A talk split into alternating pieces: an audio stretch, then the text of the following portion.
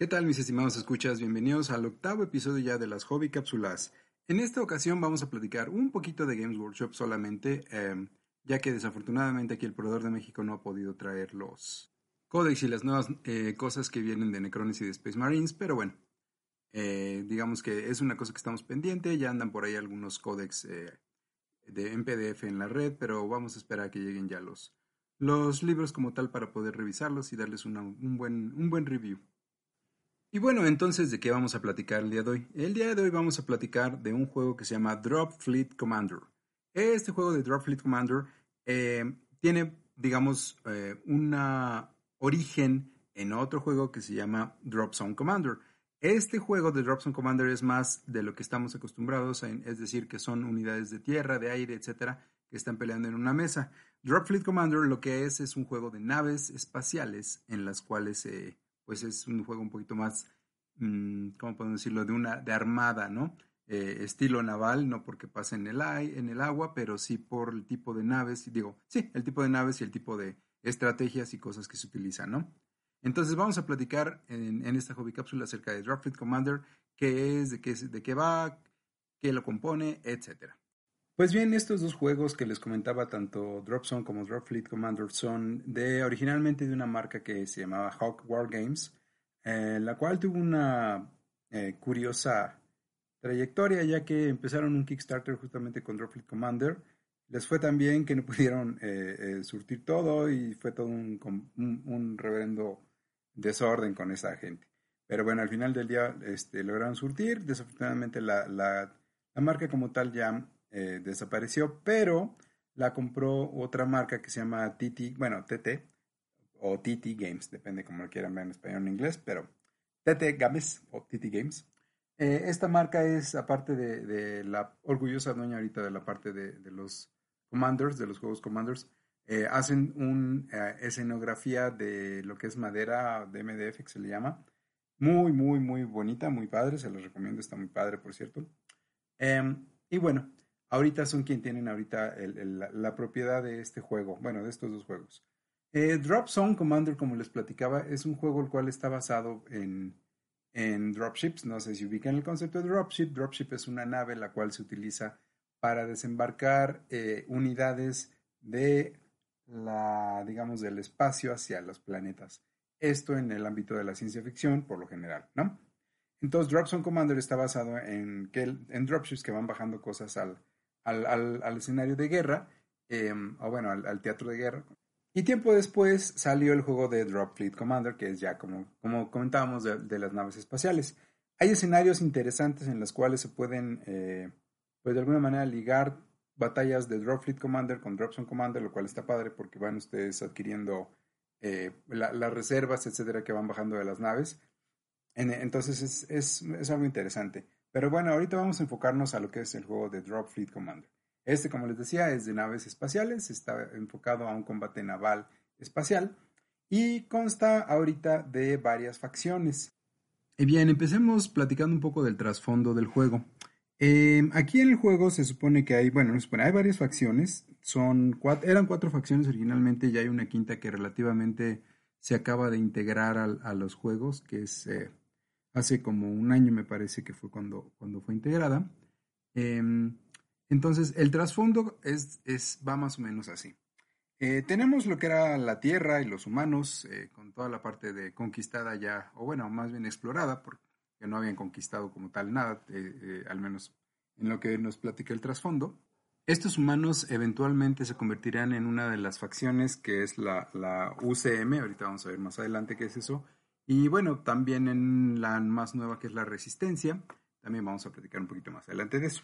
¿Qué es lo que pasa? Los humanos son contactados por una raza alienígena, alienígena perdón, llamada Shaltari, que obviamente pues, son una raza muy avanzada, entonces eh, empiezan a, pues, a compartir tecnología con nosotros los humanos, eh, los humanos empiezan a, navegar a través de las estrellas, a, a, explorar y colonizar muchos planetas, pero bueno, se ve que los Shaltari acaban siendo unos perros traicioneros, eh, y al final del día, pues no, eh, no lo, que, lo que estaban haciendo realmente no era tan, fue, tan desinteresado, querían ahí hacer algunas cosas con la humanidad, eso ya lo pueden leer ustedes con el trasfondo más, más a detalle, pero el punto es que la tecnología con la que los humanos pues es compartida por los Altari y es muy utilizada y bueno, eso les ayuda a dar muchos saltos literalmente a través de todo lo que son los descubrimientos, ¿no?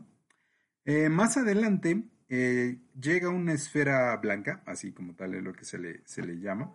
Em, de hecho, en Perú se supone que llega una esfera blanca, que supone que es una especie de, inteligencia artificial de un poder así inmenso.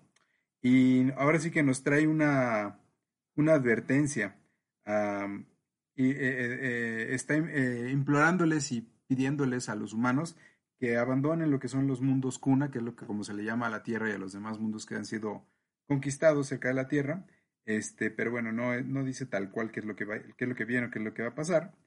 Pero la cosa es que esta inteligencia artificial, pues hay mucha, muchos humanos que deciden hacerle caso y bueno, pues se van con la inteligencia artificial en una pues en una desbandada de, una, de, la parte de la flota de los humanos.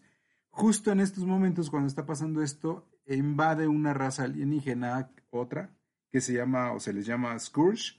Estos alienígenas eh, se, aprovechan de toda la, bueno, de una guerra que hubo, o bueno, de una gran batalla que hubo entre las fuerzas, de, perdón, en las fuerzas terrestres y las fuerzas que estaban yéndose con la inteligencia artificial, y de hecho esto le da a los alienígenas un, un gran eh, una gran ventaja en esta batalla. Y bueno, pues resulta que se pierde la Tierra y se pierden varios de los mundos eh, cuna, la humanidad escapa eh, y bueno, tras un poco de o un mucho de, tiempo, se crea lo que es el UCM, que son United Colonies of Mankind, las, colonias unidas de la raza humana, básicamente. Em, y esto es lo que sería una de las facciones ya del juego, tanto de Dropzone como de Dropfleet, ¿no? Tenemos luego también que los que se fueron con la inteligencia artificial eh, regresan como una especie de cyberpunk eh, mejorado. Son lo que le llaman posthumanos, es decir, humanos que tienen mejoras cibernéticas, eh, biológicas muy cañonas. Entonces, estos se les conoce como PHR o Post-Human Republic. Y em, por último tenemos a la otra facción que les comentaba, que es en sí la resistencia. La resistencia son básicamente humanos que, como su nombre lo indica, se quedan en la Tierra y en los mundos eh, cuna y pues son, andan básicamente, eh, pueden pensar ustedes en Terminator o pueden pensar ustedes en algún otro eh, escenario distópico en el cual hay una resistencia sobre una, un poder más grande que está ya, que ya conquistó y ya domina el, el, escenario. básicamente la resistencia es esto, ¿no?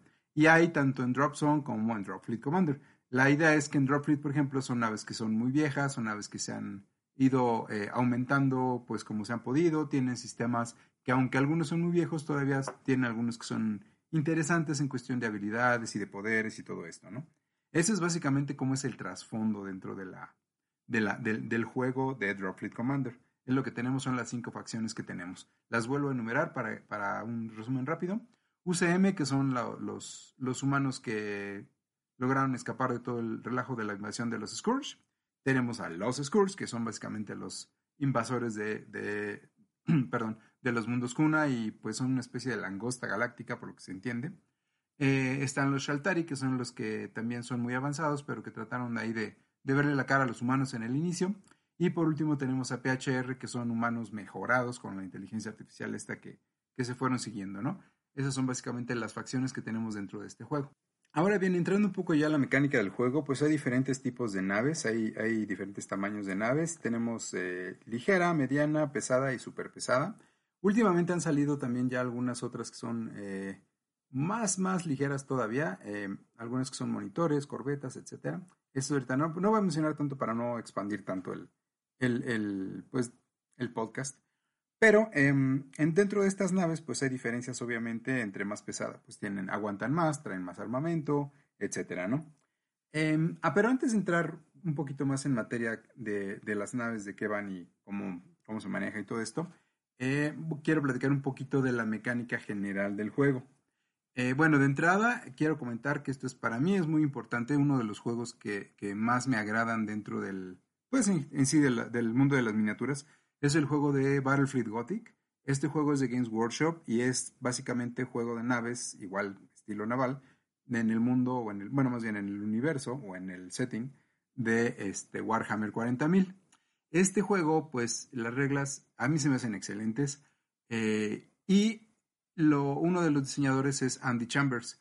Eh, esta persona, Andy Chambers, de hecho es el, eh, uno también de los diseñadores de este juego de Droplet Commander. Entonces viene siendo de alguna manera el, pues cómo decirlo, el sucesor espiritual de Battlefield Gothic, ¿no? Entonces es muy interesante esa parte. Las reglas son parecidas en algunas cosas, eh, aquí están algunas cosas un poco más expandidas. Em, por ejemplo, en Battlefield Gothic eh, por lo general se peleaba en el espacio. Si había planetas, había escenarios donde podías o tenías que ir a invadir un planeta o defenderlo, dependiendo. Pero eh, aquí ya dentro de Droplet Commander, básicamente todos los juegos, digo, habrá algún escenario que sea en espacio abierto y eso, pero en general la manera de jugar estándar, por llamarlo así, es las naves se supone que están situadas en órbita en el planeta, o sea, en algún planeta. Se está peleando en algún planeta. ¿Por qué? Porque al final del día, pues, el espacio abierto no es tan estratégicamente importante, ¿no? Y bueno, tomando en cuenta esto, eh, una de las mecánicas, eh, digamos, importantes en el juego es que se, se pelea en la atmósfera del planeta. Puede ser en la atmósfera alta o puede ser eh, órbita baja o puede ser ya tal cual en la atmósfera del planeta. Cada una de estas, estar en cada una de estas capas tiene ciertas ventajas, ciertas desventajas, dependiendo del tipo de naves. Hay naves, por ejemplo, que están hechas para estar únicamente en la atmósfera, eh, o hay naves que tienen ventajas al estar dentro de la atmósfera. Eh, digamos que el juego se puede tomar un poquito en algunas mecánicas como si fuera literal un juego naval, por ejemplo, muy, muy orientado con, con muy orientado, perdón, a lo mejor a lo que sería un submarino. No sé si conozcan en la parte de cómo es las batallas de submarinos, pero pues es muy parecido, ¿no? Porque tienen aquí un, un rango eh, de, digamos, de, detección eh, de diferentes instrumentos, entre que lo que quieran ustedes, dependiendo de la raza, puede ser este, radar, sensores, etcétera, ¿no? Y bueno, con la comparación a una batalla de submarinos, eh, la hago porque dependiendo, por ejemplo, una, una nave tiene cierta firma o signature eh, en, los sensores, ¿no? Y si hace ciertas actividades como, no sé, por ejemplo, disparar con todas sus armas o, ir, ir, a todo lo que da con, los motores, eh, gana lo que le llaman un spike, es decir, una, una, un aumento de la firma que tiene la nave a los sensores y por lo tanto es más fácil de identificarla y obviamente de hacerla blanco, de las armas, etc. Eh, ¿Esto en qué se traduce en el juego? Que tú tienes cierto rango de las armas, no por, no por el arma, sino por tus sensores. Y además, eh, este, esto se compagina también con la firma de la nave que estás atacando. Entonces, si la nave que estás atacando está haciendo muchas actividades este, que la hacen fácilmente identificable, va, va a acabar siendo más fácil que entre dentro del rango de tus armas entre tu rango de sensor y entre, tu, y entre su rango de la firma. Entonces es una cosa eh, bastante interesante.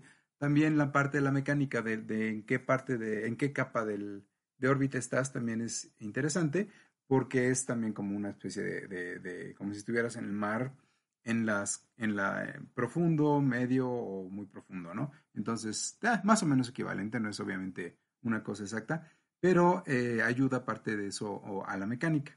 Y bueno, ya de ahí cada una de las razas tiene pues armas, aunque, aunque se comparten reglas comunes, pero es más, eh, por ejemplo, es más común que, eh, por ejemplo, USM tiene unos, unos eh, muy potentes que son, que hacen, digamos, mucho daño. Es más común verlos en, en, en muchas de las naves, también PHR, algunas se comparten. Digamos que no es un juego simétrico en cuestión de las armas, es decir, no todas las razas tienen las mismas naves y las mismas armas, pero em, eh, sí hay más o menos de todo en cada una de las facciones y lo hace muy interesante. Eh, cada una tiene su particularidad de cómo jugar.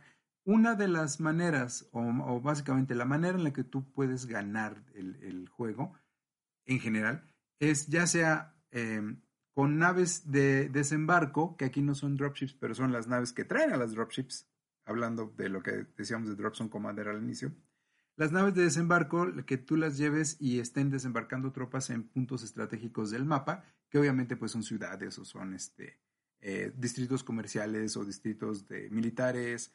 Eh, hay diferentes cosas, hay diferentes tipos de objetivo y cada objetivo tiene ciertas reglas que pueden ayudar un poquito a, bueno, que que le, dan cierto sabor al juego, ¿no? También eh, desembarcas tres tipos de, tropa y cada una de las tropas pues es un poco de piedra, papel y tijera. Eh, aquí ya puedes tú jugar un poco con la parte de Dropson Commander y, cosas así, pero en sí el juego de, de, Fleet como tal, eh, estás muy simplificado la parte del, combate de tierra, pero sigue siendo interesante y además lo puedes este, apoyar, por ejemplo, con bombardeos orbitales, con eh, este, ay, perdón, se me fue. Las naves que son como tal de únicamente que andan en la atmósfera también tienen ciertos bonos eh, porque son más difíciles de pegarles, etcétera. Entonces se vuelve muy interesante toda esta parte de la combinación de los, de los, eh, de los elementos del juego, ¿no? Y pues bueno, no me quiero expandir mucho porque como siempre la idea es que sean una, una cápsula de más o menos que les, que les explique de qué va en algunas cosas. Entonces ahorita ya vamos alrededor de los 15 minutos, casi 16 ya. Eh, si les gustó, por ahí dejen sus comentarios y podemos platicar un poco más de este juego de Droplet Commander. Si quieren ver alguna cosa del juego, pueden encontrarlo en Quest Hobbies, pueden encontrarlo en Calisti, ambas tiendas lo manejan y, tienen pues, un surtido decente ahorita de, de todo, lo, todo lo que tiene que ver con este juego. Y sin más preámbulo, les deseo suerte con sus dados y nos vemos en el próximo episodio.